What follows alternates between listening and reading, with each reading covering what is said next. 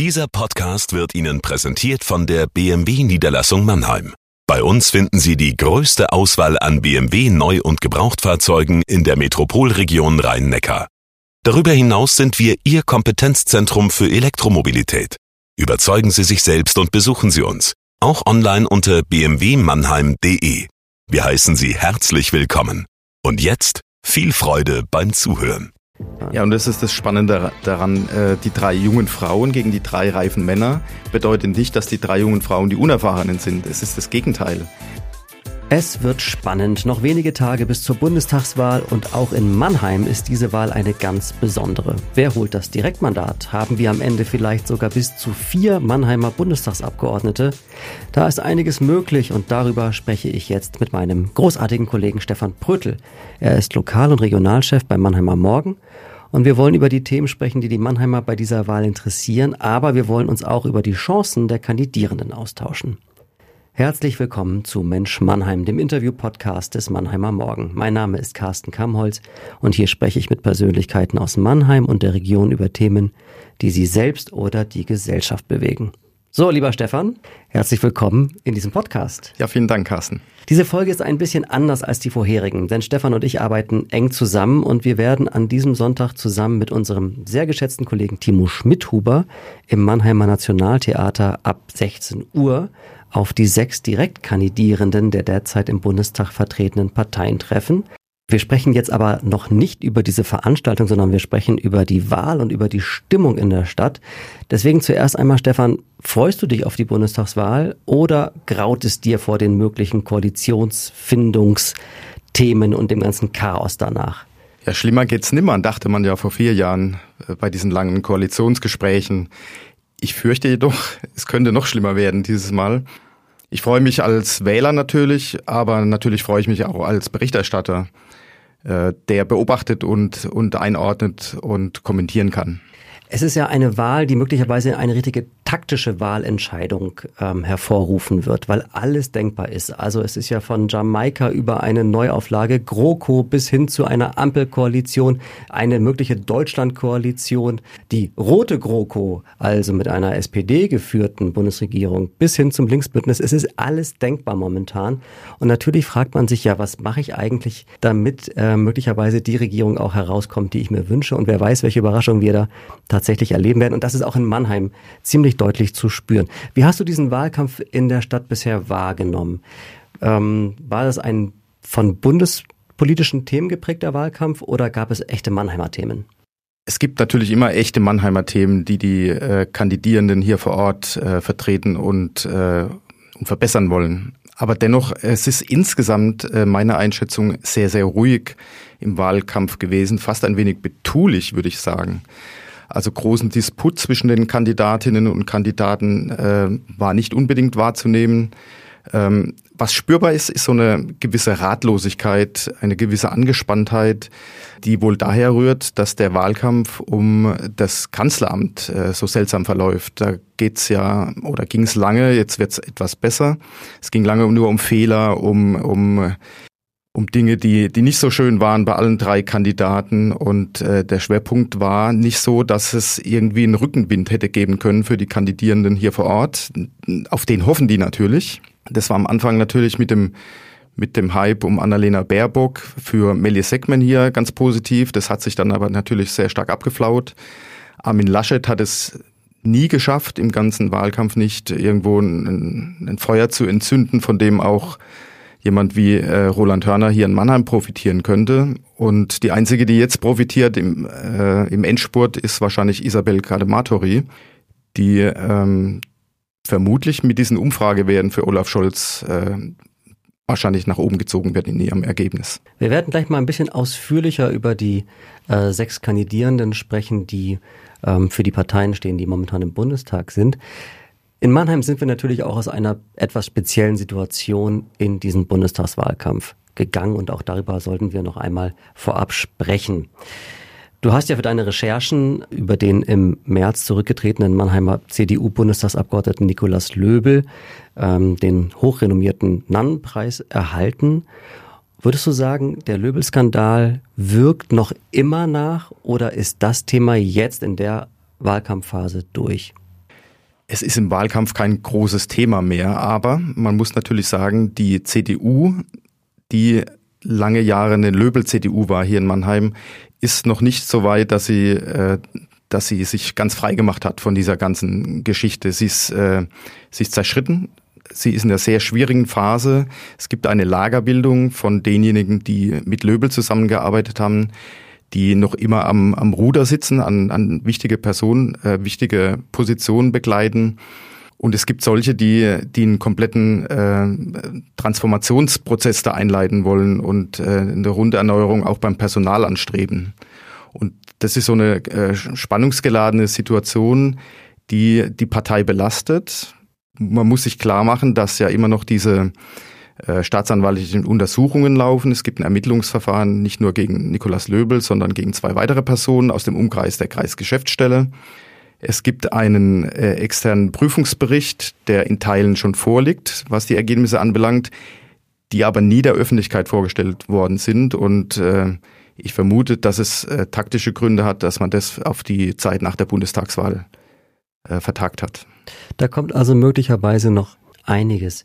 Die Löbeljahre waren ja schon auch interessant für Mannheim. Er hat in den drei, vier Jahren, in denen er das Mandat ausgeübt hat für die Stadt, ja auch sehr offensiv seine Erfolge in Mannheim verkauft. Aber auch da gab es ja immer wieder Diskussionen darüber, wie viel kann ein Bundestagsabgeordneter im Alleingang eigentlich für seinen Wahlkreis Politik machen? Und wie viel ist davon tatsächlich Teamwork? Welche Beispiele gab es da, die zur Diskussion geführt haben? Also das beste Beispiel ist sicherlich das Nationaltheater vor drei Jahren. Die große Frage, woher kamen die 80 Millionen Euro aus Berlin? Wer hat die denn tatsächlich nach Mannheim gelotst? Ähm, wenn man den Plakaten äh, Glauben schenkte damals, dann war es nur einer, das war Nikolaus Löbel. Ähm, die Aussagen waren deutlich und auch eindeutig zu interpretieren.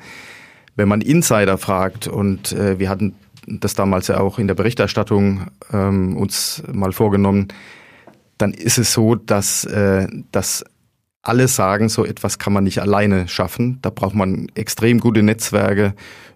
Das muss man mit anderen Fraktionen in, äh, in Gemeinunion machen. Deswegen würde ich sagen, die Verkaufe war so, dass man das glauben konnte. Aber die Verkaufe war bei Nikolaus Löbel oft äh, sehr positiv. In, in der Realität sieht es anders aus. Das sind immer mehrere beteiligt. Wir sind gespannt, was die Kandidierenden für die nächsten vier Jahre für Mannheim erreichen wollen. Das werden wir auch bei unserer Podiumsdiskussion natürlich alles erfragen wollen. Welche Themen waren es denn in diesem Wahlkampf, die die Menschen bewegt haben?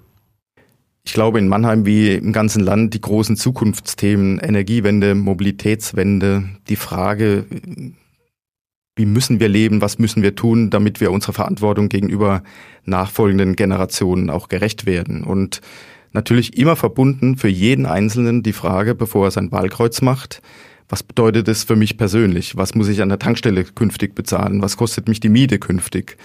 Welche Auswirkungen wird dieser ganze Transformationsprozess auf, auf mich, auf mein Privatleben haben, auf mein Berufsleben haben? Und das ist in, in, in Mannheim ganz genauso, glaube ich. Also die große Frage in Mannheim wird sein, wie wird der Verkehr beispielsweise aussehen? Wie komme ich noch in die Stadt? Gibt es dort überhaupt noch Autos? Äh, wie gelingt es äh, in einer Stadt wie Mannheim mit vielen Gebäuden, mit vielen Straßen, das Ganze so lebenswert zu machen, dass, äh, dass dieser grüne Anspruch zum Tragen kommt. Und bei diesen Themen gibt es dann ja doch einige Unterscheidungen und dann sollten wir vielleicht jetzt mal über die Kandidierenden sprechen. Also wir haben ja nur noch eine direkte Mannheimer Bundestagsabgeordnete, das ist Gökay Akbulut von der Partei Die Linke. Und ähm, das Direktmandat also den Sieg im Wahlkreis Mannheim muss sie vermutlich am, am, am allerwenigsten anstreben, weil sie ist sehr, sehr gut abgesichert über den Landeslistenplatz 2. Äh, ist sie für die Mannheimer so sichtbar, wie man sich das vorstellt, oder war sie vor allem, wenn man so will, in ihrer eigenen ähm, soll ich sagen, in ihrer eigenen Bubble unterwegs? Wie würdest du so ihren Auftritt in den letzten vier Jahren bewerten? Schwierige Frage, ganz ehrlich, weil ähm, sie schon jemand ist, der sehr viel macht und sehr viel tut, aber ähm, möglicherweise auch sehr defensiv damit umgeht. Also es gibt immer mal wieder Pressemitteilungen von ihr, die bei uns an, ankommen. Sie ist natürlich in ihrer Bubble Migration, Integration äh, unterwegs und man könnte jetzt sagen, alles, was sie dort sagt, tut, anleiert in Berlin, kommt einer Stadt wie Mannheim auf jeden Fall auch zu, zugute. Aber ähm, im Vergleich, und da muss man, muss man ganz ehrlich sein, ich glaube, dass Nikolaus Löbel in Berlin mehr für Mannheim getrommelt hat, gewirbelt hat, äh, ich glaube, dass äh, noch nie so viele im Bundestag wussten, was in Mannheim gerade passiert. Und das war schon auch äh, das Verdienst von Nikolaus Löbel. Dann gehen wir mal weiter bei den Namen und bei den Kandidierenden. Die vielleicht bekannteste Kandidatin ist äh, Melis Segmen von den Grünen oder ist das falsch? Nee, das würde ich genauso sehen. Also sie hat ja eine ja durchaus herausragende ähm, Position als Co-Fraktionsvorsitzende im Mannheimer Gemeinderat und äh, wird wahrgenommen seit, seit mehreren Jahren als Stadträtin. Ich glaube schon, dass sie äh, die prominenteste ist in dem, in dem ganzen Feld. Ist sie damit auch die Favoritin? Ich hätte das vor vier Wochen klar mit Ja beantwortet. Mittlerweile glaube ich, dass es äh, auf einen Zweikampf hinausläuft. Damit kommen wir zu den möglichen Chancen von Isabel Kadematori. Äh, auch sie ist im Gemeinderat und möglicherweise kann sie von diesem bundespolitischen SPD-Aufwind, von dem Scholz-Aufwind profitieren. Es gibt ja eine Webseite, die heißt wahlkreisprognose.de und das ist ja dann interessant, mal da reinzuschauen, Stefan. Es ist interessant, man muss es ein bisschen einordnen. Es gab auch schon Prognosen in der Vergangenheit, die komplett daneben gegangen sind, aber äh, im Moment führt dort Isabel Kadematori, ob das dann so kommt, äh, wird sich zeigen, aber das ist tatsächlich die spannende Frage am Wahlabend, wer das Rennen macht um das äh, Direktmandat hier in Mannheim. Und äh, du hast es angesprochen, dieser Scholz-Aufwind wird sicherlich auch, auch ihr gut tun auf dem letzten Weg da bis zur Wahl. Wenn es möglicherweise einen Zweikampf gibt äh, zwischen Frau Segmin und zwischen Frau Kadematori, ist da eine große Unterscheidbarkeit bei den politischen Profilen erkennbar? Ich glaube, tatsächlich, weil das Thema Klimawandel und, und äh, diese Zukunftsthemen, über die wir gesprochen haben, äh, so, so schwer wiegen im Moment, haben ja alle in, irgendwo in ihrem Programm und ihren Aussagen ähm, Argumente aus diesem Bereich, die für sie sprechen. Die Grünen etwas extremer als, als die SPD, klar, ähm, aber ich glaube nicht, dass man so viele große Unterschiede machen kann. Die CDU hat nach dem Löbelschock eine Weile gebraucht, Ersatz zu finden und hat sich dann äh, nach einiger Suche auf Roland Hörner geeinigt. Ähm, Herr Hörner war langjähriger Direktor des Mannheimer Hafens, also in der Stadt auch durchaus sehr bekannt. Und er bringt ähm, aufgrund seiner Erfahrung durchaus eine wirtschafts- und verkehrspolitische Expertise mit.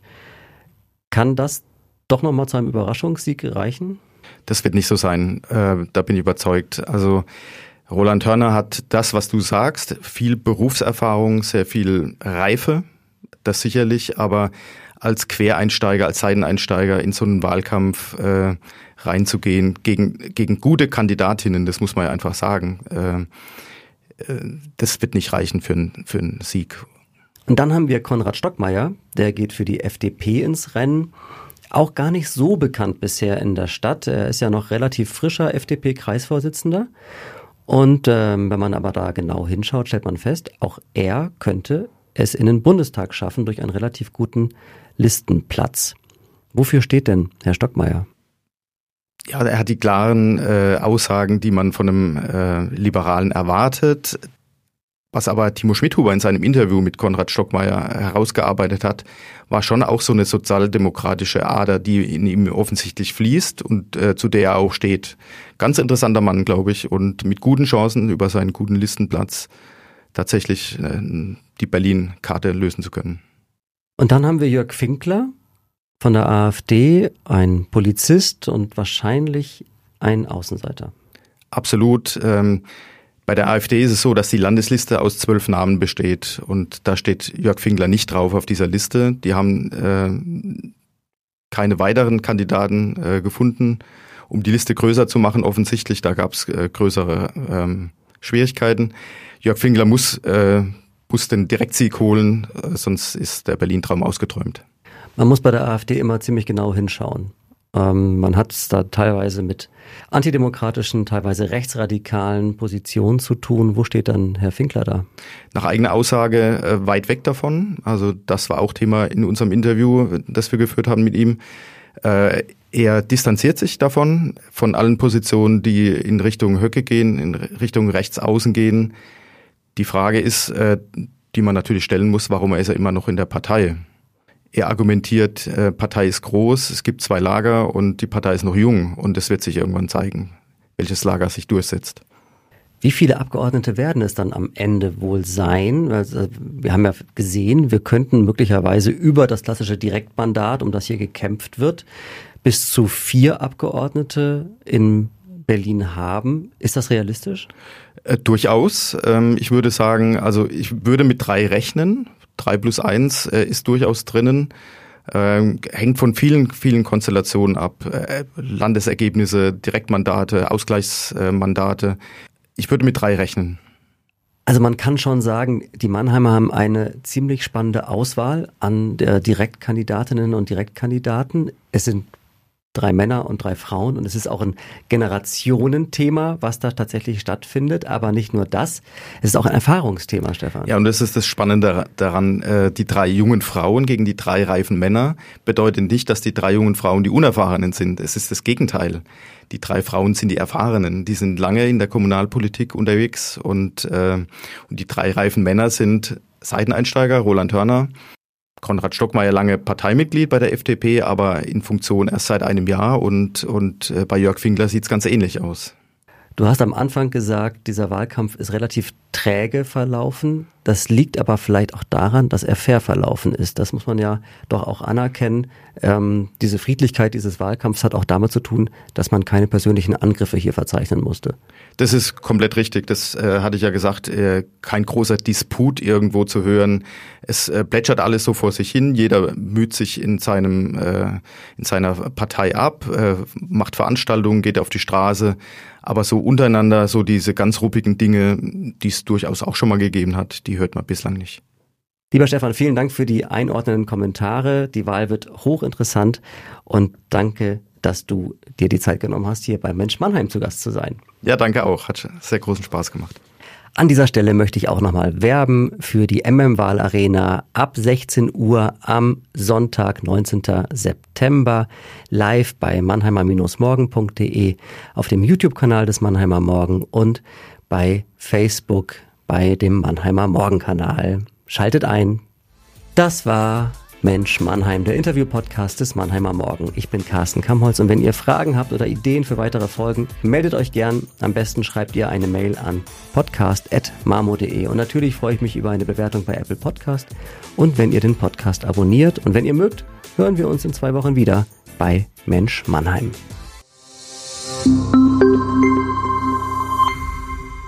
Ein Podcast des Mannheimer Morgen.